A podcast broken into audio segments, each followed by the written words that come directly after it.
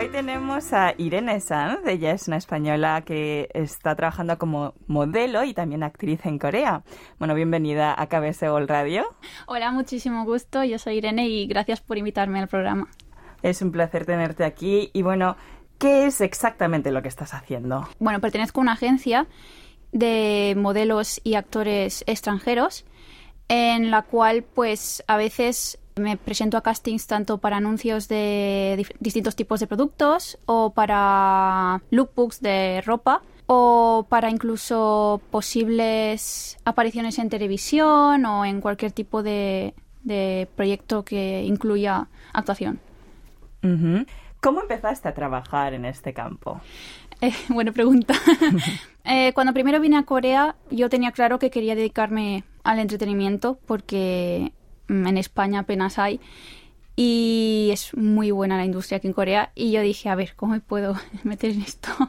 Y mm, así hablando con amigos y amigos, eh, había una chica que era amiga de una amiga que estaba como modelo y actriz y me dijo que pues tenía que buscar a través de los hashtags de Instagram pues alguna agencia que pudiera darme eh, la visa porque necesitas un visado de trabajo y que se llama E6 y entonces, así buscando, una agencia me contactó, me quiso hacer de sponsor, me hizo contrato y, así empecé a trabajar. entonces, tu interés sobre este campo ya comenzó en España. Sí, sí. Desde pequeña siempre había querido irme a otro país para reempezar como mi vida y eso, y nunca había sabido dónde. Y una amiga así de repente cuando tenía 15 años me enseñó todo el K-pop, los dramas, Enseguida me encantó muchísimo la pronunciación del coreano, me enamoré de la lengua, entonces quise probar a aprender un poco sola y cuando ya aprendí lo básico y poquito a poco pude ahorrar dinero durante dos, tres años, probé a venir a Corea. Como me gustó muchísimo la forma, el estilo de vida, la comida y todo, la cultura, pues decidí volver a ahorrar y ya venir a quedarme. O sea, ya viniste una vez a Corea sí, solo y un mes. Ah, y supongo que estar un par de años o meses para estudiar el idioma es una cosa y luego eh, asentarte como, como trabajo es otro tema. Porque nunca tuve dinero para recibir clases, entonces siempre he estudiado sola. Incluso aquí, cuando ya me puse a trabajar, nunca he tenido el tiempo. Hay mucha gente que viene primero como estudiante y luego ya encaja en su vida y van hacia la dirección que quieren, pero yo vine directamente sola, sin recursos y pues eh, poco a poco he ido haciendo. ¿Y la familia cómo reaccionó una vez que decidiste irte a, a Corea a trabajar? Mm, bueno, mi padre, que es el que más me conoce, él reaccionó bien porque sabe que no hago las cosas si no estoy muy segura y si no he investigado mucho, pero el resto de mi familia no, mm, no conocían mucho sobre cada país asiático eh, entonces, claro, ellos estaban, pero ¿dónde te vas? ¿Qué haces? ¿Estás loca? Está muy lejos. Ellos lo veían muy lejos. Aunque a mi familia le gusta mucho Asia, entonces tuve suerte en eso, pero nadie entendía por qué tan lejos. ¿Y cómo vas a conseguir trabajar en esto? Es muy difícil, no vas a poder. Entonces, no confiaron mucho hasta que vieron mi visado. entonces, una vez ya estás aquí, eh, ¿en qué tipo de proyectos has participado? Bueno, mi primer trabajo fue con BTS, con Bangtan. ¿Ah, eh, sí? hice una pequeña aparición en televisión en los Melon Music Awards de 2019. salí un segundo tirando flores, pero para solo tirar unas florecitas para abrir su presentación tuve que estar dos días, un día ensayando y otro día para grabar. Entonces fue una buena manera de empezar, creo. Y mm, también he estado en otros music videos como de idols como Zombie. También he participado en anuncios de LG y también Vivigo, cosas así dijiste que eres modelo, pero también actriz. Sí. Eh, ¿Me podrías contar algunos que hayas hecho de actriz?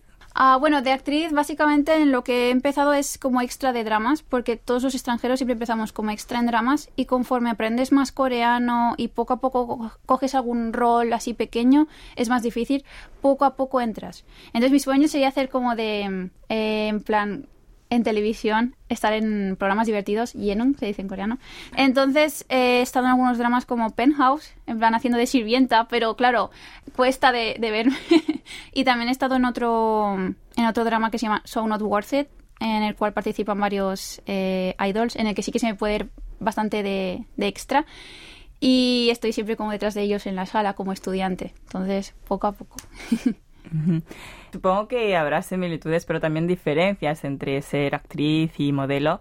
¿Cómo te preparas para cada tipo? Ah, perfecto, vale. Para modelaje, obviamente al ser como... Hay dos tipos de modelo. Hay la que es eh, la fashion model, que es como más de pasarela, de revista y tal. Y luego a nosotros nos cogen más, como somos freelance, como autónomos, entonces nos cogen más dependiendo del sentimiento que les damos. Entonces tú tienes que saber muy bien, tanto para actriz como para modelaje, cuál es tu puntito, tu chispita. Una vez encuentras eso, tienes que saber encajar en cada estilo de ropa, en cada marca. Entonces tienes que mostrar varios lados tuyos. Para modelaje me preparo, pues eso, intentando entender qué busca la marca una vez me ponga yo la ropa y esté delante de la cámara. Si buscan algo más serio, algo más formal, algo más adorable. Entonces, eso por una parte. Y en actuación, pues obviamente siempre meterme en el papel, porque ya solo un, anuncio, un comercial de LG, pues me tocó actuar dos días, distintos tipos de escena. Ahora, ahora tienes que sentir mucho calor. Eh, ahora tienes que naturalmente comer esto. Ahora tienes que naturalmente moverte hacia este lado, mover esto así perfecto y si no queda muy mal en pantalla. Entonces, cualquier pequeña cosa que hagas invierte mucho tiempo. Dijiste que a la hora de hacer el casting y tal, necesitas tu chispita. Eh, ¿Cómo expresarías tu punto? Vale, eso es verdad. a ver, eh, bueno, como, como española que soy, siempre soy de hablar bastante. Siempre intento, antes de hacer el casting, pues hay gente que es más fría y no pregunta nada y simplemente esperan a, a que les den las órdenes de haz esto, muéstrame, ¿cómo lo haces tú? Y es como, ostras. Entonces yo intento pues siempre interactuar, preguntar, ¿qué estás buscando? ¿Buscas algo más serio o buscas que sea más exagerada? Porque depende de, de qué tipo de marca o sentimiento, pues yo suelo ser bastante exagerada. Entonces mi punto suele ser que soy muy enérgica cada persona tiene, tiene su puntito. Para ser modelo tenemos la imagen de que tiene que ser delgada, cierta altura, tal. ¿Hubo criterios para que fueras aceptada? Uy, sí, o sea, mm, a veces buscan a chicas que sean, lo que digo, más tipo de revista, más altas, a veces pues han buscado chicas muchísimo más delgadas o a veces me han dicho, oh, es que tienes los brazos largos.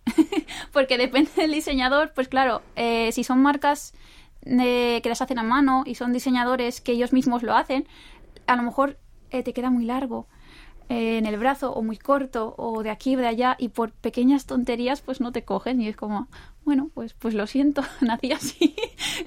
Pero para gustos colores, o sea, cada marca busca una cosa distinta. Yo creo que el mundo del entretenimiento va cambiando y mm. antes era como que si eres modelo, eres modelo y si eres actriz, actriz. Eh, ¿Hay algún lado en el que te gustaría centrarte más? A ver, em, personalmente me gusta hacer un poco de todo porque de verdad que disfruto con cualquier cosa, pero lo que más disfruto es actuando. Entonces, a mí me gustaría centrarme más en comerciales, que parece divertido, porque en los comerciales puedes hacer incluso algún pequeño cambio con el candoning, con el director decides a veces, ah, bueno, pues esto mejor quedaría mejor, ah, pues sí, tienes razón. Y puedes interactuar y luego pues me gustaría centrarme en televisión, una vez aprenda un mejor coreano. Me gustaría muchísimo, la verdad. ¿Sigues aprendiendo coreano ahora? Sí, al ser autónoma, aunque tengo mi agencia, yo me presento, me contactan por Instagram directamente, las marcas o algo, entonces, aunque todo el dinero se recibe por la agencia, pero yo hago mis castings, mis meetings sola, entonces siempre uso coreano. Y así pues cada vez voy aprendiendo más rápido. Entonces estoy muy agradecida. Eh, ¿Se considera una ventaja poder hablar coreano? Uy, sí, sí. Gracias a, que yo ya yo voy por nivel intermedio de habla y de entender, casi entiendo todo. Eh, es una ventaja muy grande porque como que ellos se sienten más cómodos de poder contactarte para darte trabajos, por ejemplo.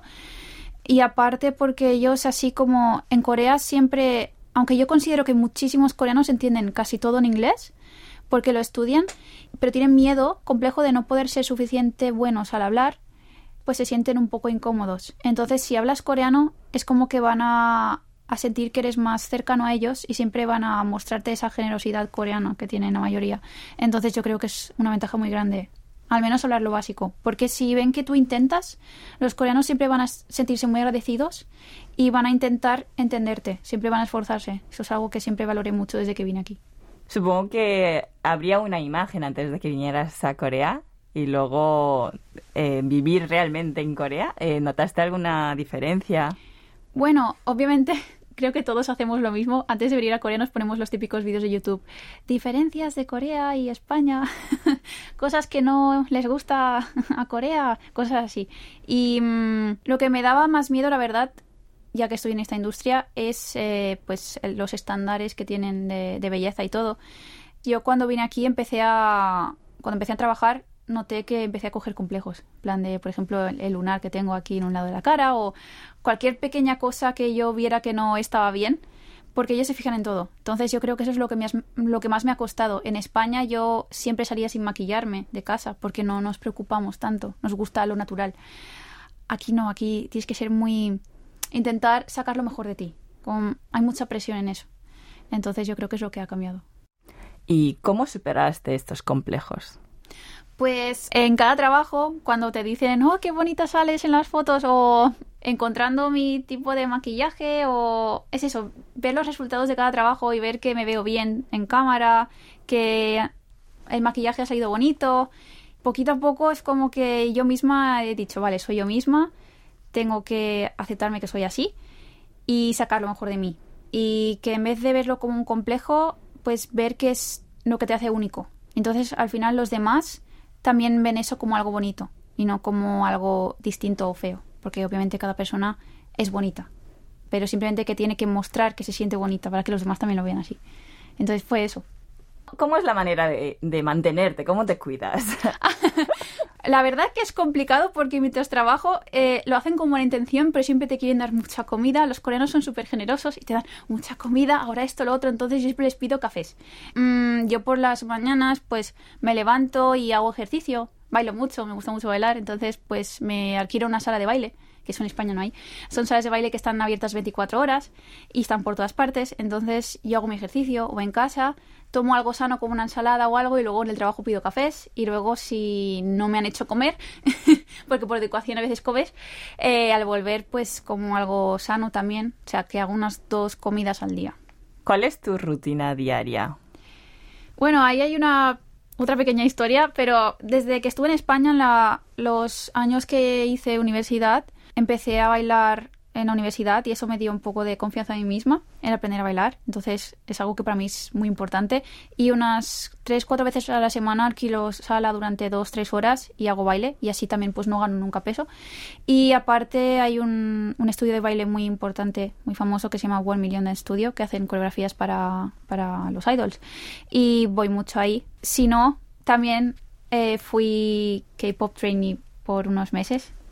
Aún tengo el contrato, eso es una larga historia, pero ahí también entrenaba tres, cuatro horas en cada sesión de baile y eran dos, tres veces a la semana. Y aparte yo entrenaba sola, entonces eso me hizo mejorar mucho en baile también. ¿Te contrataron para ser idol o...? Sí, sí, o sea, me hicieron un, un contrato de, de tres años como, como persona, como trainee. Los primeros meses como que no me mostraron porque ellos tienen un canal de YouTube donde pues muestran lo que cada trainee hace para que si la gente pueda ver quién es su favorito. Algo así como el sistema de SM Entertainment con los rookies, algo parecido. Y ellos, el Tepionim había trabajado en una de las grandes, entonces eh, sabía cómo, cómo hacer todo esto. Yo era la única extranjera, entonces conmigo iban con más cuidado. Primero yo tenía que entrenar sola y como mostrar que yo quería día a día pues seguir para luego ganarme el entrenar con los demás. Y una vez pasó eso, como que empecé a coger mm, miedo al peso, porque obviamente mm, hay unos controles. Empecé a yo misma a dejar de comer por miedo. Pasaba 30 horas sin comer, empecé a coger problemas de salud. También tenía que sacar mi dinero para pagar mis gastos, así que no podía tener todo a la vez y dije, vale, Irene, eh, tienes que escoger o tu salud y tu trabajo o seguir para intentar ser idol, que mm, es algo que es bastante complicado, la verdad. Entonces escogí el, mi salud y seguir con, con mi trabajo, que al fin y al cabo es la misma industria. Cada vez hay más extranjeros que trabajan en este mundo de entretenimiento en Corea, entonces esto significa que también mayor competencia. ¿Cómo reaccionas tú ante esta situación? Uf, la verdad que eso es algo que creo que la mayoría llevamos un poco mal, porque mm, esto también se crea a partir de las agencias, porque cada vez que hay un trabajo, creo que también es interesante contarlo, te dicen, Irene, eh, soy tal agencia, tenemos ese trabajo, te interesa, estás libre para tal día, sí, vale, pues te pongo una lista. Entonces se pone una lista a cierta cantidad de modelos que están disponibles para esa fecha y el cliente elige. Entonces, claro, eh, cuando no te eligen, a veces ni te lo dicen, o a veces te lo dicen y como no sabes el por qué, empiezas a coger esos complejos. Entonces eh, yo ahí estaba, empezaba a mirar todos los hashtags de Instagram, todas las modelos y digo, ay, ay, esta es mejor que yo, ay, esta tiene esto, ah, vale, a lo mejor. Entonces empiezas, empiezas a coger complejos. Y es por eso que digo que tienes que encontrar tu chispa, porque en esta industria tienes que saber qué es lo que te hace diferente para que te elijan a ti. Entonces tienes que mostrar mucho más. Si tienes un talento como cantar, como bailar, tocar un instrumento, algo que te haga distinto o que te haga ser tú mismo, tienes que mostrarlo. Y así es como evitas caer en la competencia, centrarte en ti mismo. ¿Y qué es lo que más disfrutas de tu trabajo? Ay, a mí estar delante de la cámara me encanta. Entonces, lo que me gusta es siempre conocer a los diseñadores, al staff, hablar con ellos, conocer gente y disfrutar, aprender. Eso es lo que más me gusta. ¿Y de estar en Corea? ¿Qué es lo que más disfrutas? Me gusta muchísimo que hay un montón de cosas por hacer las 24 horas del día.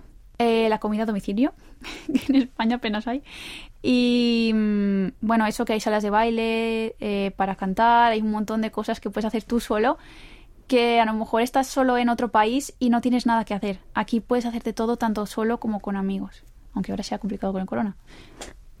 Entonces no echas de menos España. No. no, para nada. para nada. Y bueno, eh, durante tu estancia en Corea, ¿qué has podido aprender como en la vida? Pues para conseguir las cosas hay que esforzarse muchísimo y que por mucho que a veces podamos sentir envidia cuando vemos a alguien que ha llegado lejos, que siempre es muchísimo mejor llegar a algo poquito a poco y estar en un sitio donde sean estricto contigo que no tener las cosas fáciles o nunca probar nada. O sea, yo no me arrepiento, aunque no alcance mis objetivos, no me arrepentiré de haber intentado, porque si nunca intentas algo que quieres hacer, siempre vas a tener esa pequeña duda en tu interior, así que eso es lo que he aprendido aquí. ¿Tienes planes de, de, cuánto tiempo vas a estar? ¿Quieres, no sé, algún día irte a otro país? A mí, si se me hace posible, me gustaría terminar mi vida aquí, la verdad. Estoy muy agradecida a Corea y tiene todo mi corazón como no, no puedo irme de aquí. O sea, cada vez que me voy, yo que sé, he ido, he ido de viaje a Japón, he ido a España una vez antes de que viniera el corona y es que no puedo, o sea, me voy y me pongo a llorar, echo de menos Corea enseguida. ¿En serio? Sí, ¿Y no, qué, no puedo. qué es lo que te ha traído tanto? No lo sé, es como que me siento como que he encontrado mi casa, porque aquí como que Corea me ha dado la oportunidad de, de reempezar siendo como yo quiero ser, como que he empezado desde lo más bajo y es como que valoro muchísimo las cosas gracias a Corea, que es un país estricto, pero que si te ganas las cosas puedes obtener lo que quieras, porque hay muchas oportunidades aquí. Es como que valoro tanto Corea que no, no, puedo, no puedo irme. ¿Cuál sería tu meta como modelo y actriz en este mundo de entretenimiento? Pues me gustaría conseguir algún papel así, bueno, de actriz principal supongo que será complicado, pero al menos eh, algún actriz secundaria en algún drama y salir en algún programa de la televisión como Running Man o alguna así. Bueno, y para cerrar la entrevista, eh, ¿cómo describirías a Irene Sanz? pues la describiría como una pequeña persona torpe, pero que se esfuerza mucho desde, desde pequeña a pesar de las dificultades que he tenido y que mm, dentro de lo que cabe intento siempre dar positividad y bueno, que soy muy soñadora y ambiciosa.